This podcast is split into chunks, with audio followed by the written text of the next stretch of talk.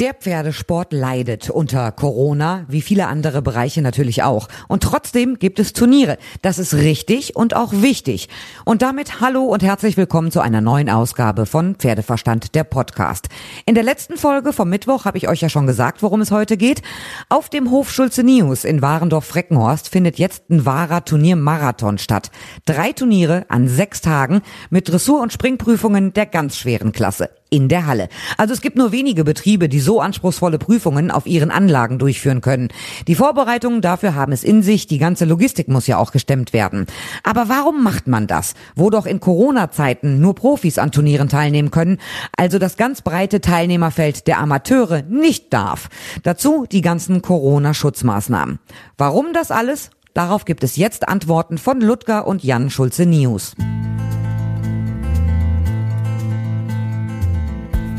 Pferdeverstand, der Podcast, ist heute zu Gast bei Jan Schulze News und dem Papa auf dem berühmten Hof Schulze News, denn es gibt wieder ein Turniermarathon. Am Dienstag geht es los mit dem Hallen Dressur Late Entry. Da gibt's äh, Dressurprüfung von Klasse M bis zum Grand Prix. Vier Prüfungen ausgeschrieben als Late Entry. Jan, ähm, wie ist denn die Resonanz? Das ist ja der erste Turniertag. Es geht dann ja weiter komplett bis zum Sonntag. Aber wie ist die Resonanz nur für den Dressurtag? Die Resonanz ist ganz ordentlich, aber leider nicht ganz so gut, wie wir es uns erhofft haben, was aber einfach auch daran liegt, dass einige Amateure, die auch bis drei Sterne es sonst reiten, nicht an den Start gehen dürfen aufgrund der aktuellen Corona-Schutzverordnung. Also es sind ja nur Profis zugelassen. Welche Vorschriften habt ihr denn, die die Profis dann hier einhalten müssen? Ähm, natürlich Abstands, Hygieneregeln. Was müssen die hier umsetzen oder was müsst ihr umsetzen als Veranstalter? Da könnte ich jetzt ganz weit ausholen. Ähm, wir haben uns da sehr intensiv mit dem Kreisgesundheitsamt und auch dem Ordnungsamt auseinandergesetzt. Aber um das mal grob zusammenzufassen, was man auch so aus dem Alltag kennt, Maskenpflicht auf dem ganzen Gelände, Abstandsregeln mindestens 1,50 Meter, keine Zuschauer und man ist wirklich nur zu der Zeit in der Halle, wo man gerade seine Prüfung hat. Das heißt, sobald man seine letzte Prüfung geritten hat, verlässt man auch unmittelbar wieder das Veranstaltungsgelände. Muss ich mal direkt den Papa fragen, Ludger. Ein Turnier unter Corona-Bedingungen. Ich war ziemlich exakt vor einem Jahr auch hier und habe mit euch über das Turnier gesprochen. Dann kam Corona. Also letztes Jahr um diese Zeit haben wir noch gar nicht drüber gesprochen. Wieso veranstaltet ihr jetzt ein Turniermarathon mehrere Tage bis zu einer ganz hochkarätigen Prüfung unter Corona-Bedingungen, wenn nicht mal Zuschauer kommen dürfen? Warum macht ihr das trotzdem? Auch wir haben uns sehr viel Gedanken darüber gemacht äh, nach dem ersten Lockdown. Der Restart unserer, unserer Einrichtung begann ja Christi Himmelfahrt, also acht Wochen nach dem ersten Lockdown. Wir hatten dann einen sehr harmonischen Sommerverlauf. Und nach den Sommerferien geht es immer in die Planung. Und dann wird jedes Jahr die Frage gestellt, veranstalten wir wieder ein Hallenturnier oder nicht? Wir setzen uns mit dem Team zusammen, aber sicherlich auch familiär und haben dann aber relativ rasch festgestellt, dass wir unter den Bedingungen, was zur damaligen Zeit nicht absehbar war, auf jeden Fall wieder an der traditionsreichen, mittlerweile auch schon geschichtlichen Veranstaltung festhalten wollen. Dann haben sich viele, viele Dinge verändert. Und die haben uns eigentlich motiviert, unbedingt an diesem Projekt festzuhalten. Wir haben dann auch mit den Sponsoren Kontakt aufgenommen. Auch die haben uns sehr viel Rückhalt gegeben, haben gleich gesagt, auch unter den ja schon recht stark ausgeprägten Sicherheitsvorkehrungen und auch dem Hygienekonzept wollen wir auf jeden Fall auch dieses Projekt unterstützen. Und was noch hinzukommt, uns war relativ früh bewusst, es gibt einen nicht ganz so großen Anbietermarkt in dieser Zeit. Und das hat uns auch nochmal bewogen gefühlt, auf jeden Fall äh, ein Prüfungsprofil zusammenzustellen zu seiner Zeit. Und darauf waren wir auch ein Stück weit stolz, dass wir gesagt haben, äh, wir öffnen unser Haus, Tür und Tor, wie wir es eigentlich jedes Jahr gerne machen für diese Woche und haben auch ein breites Angebotsprofil wieder für die Amateure, wo wir wussten, die haben schon im letzten Sommer zurückstehen muss, müssen, durften auch im Winterhalbjahr keine Veranstaltungen reiten, haben auch nicht die Möglichkeit gehabt, vom Kreisreiterverband an dem Aus- und Fortbildungsprojekt teilzunehmen und denen wollten wir eigentlich eine Plattform bieten. Und das ist dann allerdings ja ab Anfang November ist es gestoppt worden. Die Ausschreibung ist genehmigt worden nur für die Berufsreiter und für diejenigen, die damit ihren Lebensunterhalt verdienen. Aber ich runde das mal ab. Für uns stand relativ früh fest, wir werden auf jeden Fall äh, dieses Projekt durchführen und sind eigentlich jetzt auch hochmotiviert und freuen uns eigentlich auf den Beginn. Du hast gerade gesagt, also die Amateure dürfen nicht, aber immerhin, die Amateure dürfen in Nordrhein-Westfalen wieder Einzelunterricht haben. Das ist erlaubt. Man darf auch zu zweit auf einem Platz reiten. Das ist ja schon mal ein kleiner Schritt in Richtung Öffnung. Aber trotzdem, die Amateurreiter leiden natürlich. Merkt ihr ja hier auf eurem Betrieb auch. Ja, unser Betrieb ist seit dem 1. November geschlossen. Und vielleicht kann man das auch nochmal anders erwähnen. Also kalendarisch seit dem 1. März des vergangenen Jahres bis jetzt zum 1. März 2021 ist unser Betrieb sechs Monate geschlossen. Da unser Betrieb ja lebt, konzeptionell von Lehrgangsteilnehmern, die auch hier wohnen und eine Beherbergung ist im Moment völlig ausgeschlossen. Unser großer Wunsch ist, dass wir Ende März und dann auch zu Beginn der Osterferien, ich sag mal, ein Stück weit wieder in den ja, Betrieb, wie wir ihn kennen, zurück einsteigen können. Ein halbes Jahr geschlossen. Trotzdem 50 Pferde, die versorgt werden müssen. Die Kosten laufen weiter. Ihr habt natürlich Personal und die Pferde müssen ja auch irgendwie bewegt werden. Ähm, kriegt ihr irgendwie staatliche Unterstützung? Man hört immer Überbrückungsgeld eins, zwei oder drei oder Novemberhilfe, Dezemberhilfe. Das, was ich aus meinem Umfeld gehört habe, sagen alle, das bringt gar nichts. Also das würde ich ein Stück weit äh, oder nur begrenzt teilen. Also der erste Lockdown im März des letzten Jahres, das war schon ein riesiger Einschlag, auch emotional. Wir haben das ja zu seiner Zeit auch auf unserer Homepage äh, bezeichnet als den anspruchsvollsten Parcours. Das würden wir auch heute nochmal unterstreichen. Aber wie eingangs unseres Gespräches schon erwähnt, waren wir außerordentlich dankbar, dass wir dann Christi Himmelfahrt wieder haben unsere Türen öffnen dürfen und hatten einen außerordentlich gut verlaufenden Sommer. Und dann trat der zweite Lockdown ein äh, am 1. November. Und wenn wir einmal in die Geschichte zurückgehen, hieß es ja immer, der Betrieb ist für vier Wochen oder der Lockdown gilt für vier Wochen, dann wurde er verlängert über Weihnachten. Und das war auch unsere Strategie, dass wir gesagt haben, dann fallen halt die geplanten Lehrgangsplätze aus im November. Wir fangen dann in den, im Dezember wieder an und dann haben wir es verlagert auf den Dezember, auf die traditionellen Weihnachtsferien. Und jetzt sind wir Ende Februar. Das heißt, der Betrieb ruht jetzt schon wieder vier Monate. Und jetzt zu der eigentlichen Frage. Äh, wir haben zur damaligen Zeit auch sicherlich die November- und die Dezemberhilfe beantragt. Äh, das ist auch man kann das ja tagtäglich auch der Presse entnehmen. Das ist zögerlich gelaufen, aber diese Dinge sind abgewickelt und im Moment beschäftigen wir uns sehr intensiv mit der Überbrückungshilfe 3. Aber dazu können wir näher noch keine Stellung beziehen, weil das Antragsverfahren ist erst gerade eröffnet worden. Du hast gerade gesagt, dieser ganze Lockdown, der zieht sich, zieht sich und zieht sich, weil er immer verlängert wurde. Ihr habt so eine tolle Anlage, ihr habt so viele Zimmer, die leer stehen. Das macht einen doch, wie du sagst, auch emotional fertig. Es ist schon sehr bewegend, auch mental, äh, weil man ist ein Stück weit handlungsunfähig. Der Betrieb muss ich sag mal, im administrativen Bereich weitergeführt werden. Auch die Fürsorge der Pferde, die sehr umfangreich ist. Das heißt, das Team, äh, auch das ist nicht immer ganz so einfach motiviert zu halten.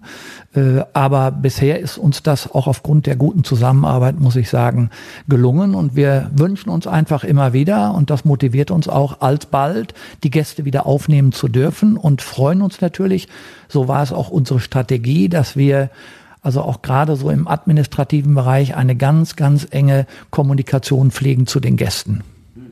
Ich finde das erstaunlich, wie viel Optimismus äh, ihr immer ausstrahlt. Also hier komplett auf dem Hof. Das ist eigentlich immer gute Laune. Es wird immer nach vorne geblickt. Ähm, gucken wir mal auf die Turniertage. Also am los geht's am Dienstag mit dem Dressur Late Entry, dann folgt ein Spring Late Entry und dann folgt das normale Hallenturnier, auch über mehrere Tage. Insgesamt geht das alles bis Sonntag. Wie schwer ist es denn in den heutigen Zeiten überhaupt Sponsoren für eine Turnierveranstaltung zu gewinnen?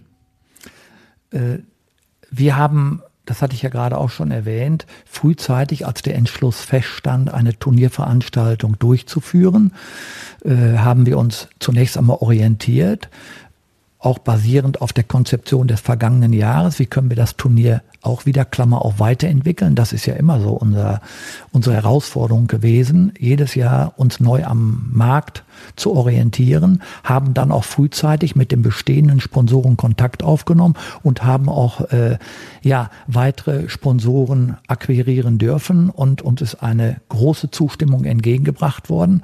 Auch wie ich es gerade schon mal erwähnt habe, unter der Prämisse, dass eben auch in diesem Jahr keine Zuschauer zu uns kommen möchten. Also die Sponsoren stehen trotzdem nach wie vor parat ja, sehr parat. Und dafür sind wir auch außerordentlich dankbar. Sonst wäre ein solches Projekt, wie wir es in diesem Jahr durchführen, äh, du hast gerade schon erwähnt, wir schreiben Dressurprüfungen aus bis zum Grand Prix und in diesem Jahr auch erstmalig bei uns das Schumacher-Championat auf zwei Sterne S-Niveau und am Sonntag der große Preis, äh, gesponsert von der Firma Reflex. Das ist nur möglich, wenn äh, ein hohes Vertrauensverhältnis besteht und diese Sponsoren auch nach wie vor hinter uns stehen. Blickst du ein bisschen traurig auf die kommenden Turniertage, wenn keine Besucher da sind? Weil ich weiß, im letzten Jahr, es war wunderschön auch aufgebaut mit natürlich passender Gastronomie. Das ist ja alles dies Jahr nicht. Also ein bisschen Gastro wird es mit Sicherheit geben. Man wird ja irgendwo einen Kaffee trinken können. Aber hat man nicht das Gefühl, man baut eigentlich ja nur für sich selber auf? Nein, nicht für uns selber. Natürlich, wir äh, haben gesagt, wir schaffen ein Ambiente für die Aktiven, Daran halten wir auch fest. Auch das ist weiterentwickelt worden. Schaffen auch einen Rahmen, als wenn Zuschauer zu uns kommen dürfen, aber eben durch das, ja, recht äh, ausgeprägte Hygienekonzept, sind uns da die Hände gebunden, wie gerade schon mal erwähnt. Zuschauer dürfen in diesem Jahr nicht zu uns kommen. Es gibt noch viele weitere Parameter, die einzuhalten sind. Äh, wir sind auf der einen Seite außerordentlich traurig und äh, uns motiviert das aber auch, dass wir sagen, so, wir nehmen die Ergebnisse dieses Jahres mal mit, sind auch ganz gespannt auf das Feedback der Aktiven und nehmen das mit in den, ja, in die Entwicklungskonzeption des nächsten Jahres und haben uns jetzt gesagt, wir veranstalten veranstalten, insbesondere für die Aktiven, ein, eine wunderschöne Turnierwoche und mit einem wunderschönen Ambiente, wie wir es, denke ich, in den zurückliegenden Jahren auch immer geschafft haben. Also euren Optimismus hätte ich gerne. In Corona-Zeiten eine ganze Turnierwoche auf die Beine zu stellen, da gehört ja schon einiges dazu. Wir machen das aber außerordentlich gerne. Ich kann mich noch dran entsinnen, als wir im letzten Jahr zusammen saßen. Für uns ist es natürlich in diesem Jahr auch etwas Besonderes. Ähm, dieses Turnier fordert uns jetzt heraus. Ich sagte ja vorhin schon mal, der Betrieb ruht. Äh, in gewissen anderen Betätigungsfeldern müssen wir einfach warten. Und hier können wir eigentlich jetzt unsere ganze Energie einbringen, was wir natürlich auch in den vergangenen Jahren gemacht gemacht haben. Aber in diesem Jahr ist das nicht nur motivierend für uns als Familie, sondern auch, ich sag mal, für den großen oder für die Mitarbeiter, die bei uns tätig sind. Auch die freuen sich sehr auf diese Woche und vor allem auch auf die, wenn sie auch eingegrenzt ist, die Kommunikation. Super. Ähm, ich möchte noch mal ein bisschen über das sportliche Geschehen reden, deswegen gehe ich jetzt wieder rüber zu Jan. Kannst du schon mal ein bisschen verraten bei dem Dressur Late Entry, wer das so genannt hat? Genau kann ich das noch nicht sagen und möchte da auch noch nicht zu viel vorwegnehmen. Ich kann auf jeden Fall sagen, dass wir in der Kooperation mit dem Dressurstall Fabian Scholz es wieder hinbekommen haben, dass einige große Namen zu uns kommen. Um schon mal einen zu verraten, ist Huberto Schmidt, der ist ja mit Sicherheit jedem geläufig, einer der Dressurreiter der letzten 20, 30 Jahre. Wir freuen uns auch sehr, er ist dies Jahr das erste Mal bei uns und ähm, auf jeden Fall kommen noch einige, viele mehr. Also ich finde das super. Es geht dann ja weiter nach dem Dressur Late Entry mit dem Hallenspring Late Entry. Das ist ein Youngster-Tag. Äh, bist du an dem Tag dann auch im Sattel? Genau, ich werde an allen Tagen auch selbst im Sattel sitzen. Beginnend am Mittwoch mit den jungen Pferden bis hin dann am Sonntag zum großen Preis. Bei dem Youngster-Tag, was stehen denn da für Prüfungen an? Das ist dann ja der Mittwoch. Genau, an dem Mittwoch äh, haben wir es ganz traditionell weiterhin so gehalten. Wir beginnen mit einer Springpferde A, ein Sterne für die Jüngsten bis hin zu Springpferde M. Das heißt, wir decken einmal die kompletten Jungpferdeprüfungen ab und abgeschlossen wird der Tag dann noch und auch abgerundet von einem Youngster im Spring der Klasse 1 Sterne. Sechs Prüfungen insgesamt. Wie viel reitest du davon? Alle sechs? Nee, alle sechs nicht. Äh, ich reite an dem Tag nur zwei Prüfungen. Wer kommt denn an dem Tag, den man sonst so kennt aus der Reiterszene? Also ich denke, äh, hier aus Warndorf erstmal vielen geläufig mit Sicherheit die Reiter von der Bundeswehr Sportschule, um da namentlich mal eine zu nennen, ist mit Sicherheit Lara Weber, die auch ja die einige Hengste des Landgestüts aus Warndorf vorstellt. Dann natürlich auch äh, lokale Reiter, aber auch äh, bekanntere Reiter wie Karl Brox, der äh, in Osnabrück beheimatet ist mittlerweile und auch zu uns gerne immer wieder zum Turnier kommt. Klingt super gut. Weiter geht der Turniermarathon von Donnerstag bis Sonntag mit dem normalen Hallenturnier, 15 Prüfungen insgesamt bis zur Springprüfung Klasse S mit Stechen, drei Sterne. Donnerwetter, das ist aber, also mehr geht auch nicht, ne?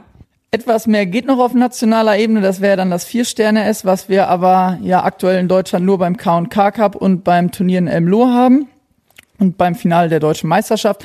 Aber ein Drei-Sterne-S in der jetzigen Zeit auf die Beine zu stellen, ist äh, eine besondere Herausforderung und umso glücklicher sind wir, dass wir das dieses Jahr unter diesen besonderen Voraussetzungen bei uns schaffen konnten. Zwei Sterne S habt ihr natürlich auch noch, klar, warum nicht? Wirst du selber in den S-Prüfungen auch an den Start gehen? Ja, darauf liegt auch eigentlich äh, mein Fokus in der Turnierwoche. Ich habe aktuell mehr ältere als jüngere Pferde. Die älteren Pferde sind auch aktuell in einer wirklich guten Form, so dass ich mir auch einige Chancen ausrechne in den großen Springen. Äh, wie ist das mit den älteren Pferden? Klar, die sind erfahren, aber ich weiß aus eigener Erfahrung, die eigene Anlage zum Turnier umgewandelt ist für das ein oder andere Pferd schon mal irritierend. Bei dir weniger ein Problem? Also aus der Erfahrung raus kann ich sagen, dass es da immer wieder zu Problemen gekommen ist, auch mit älteren Pferden. Ähm, manchmal ergibt sich das auch aus der Situation heraus, auch manchmal, wenn man denkt, ach, eigentlich kann gar nicht so viel passieren. Es gibt ja so den Spruch, zu Hause ist es immer am schwersten und ähm, deswegen muss man da auch, glaube ich, immer ein bisschen mehr konzentriert sein. Man will ja auch dann zu Hause gerne vor den eigenen Leuten besonders gut abliefern und mal gucken, was die Woche so bringt für uns. Ich finde es super mit eurem Turniermarathon von Dienstag bis Sonntag. Ich drücke euch ganz fest die Daumen und sage toi toi toi für ein großartiges, tolles Turnier. Vielen Dank. Mehr zum Turnier hört ihr dann in ein paar Tagen hier bei mir, denn ich möchte schon ganz gerne wissen, wie es da so läuft.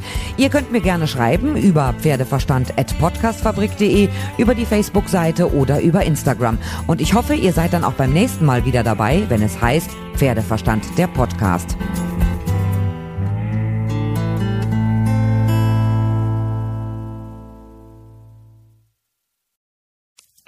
Wenn es Nacht wird, kommen zwei tiefe Stimmen in deinen Podcast-Player, um dich mit ihren Geschichten ins Bett zu bringen.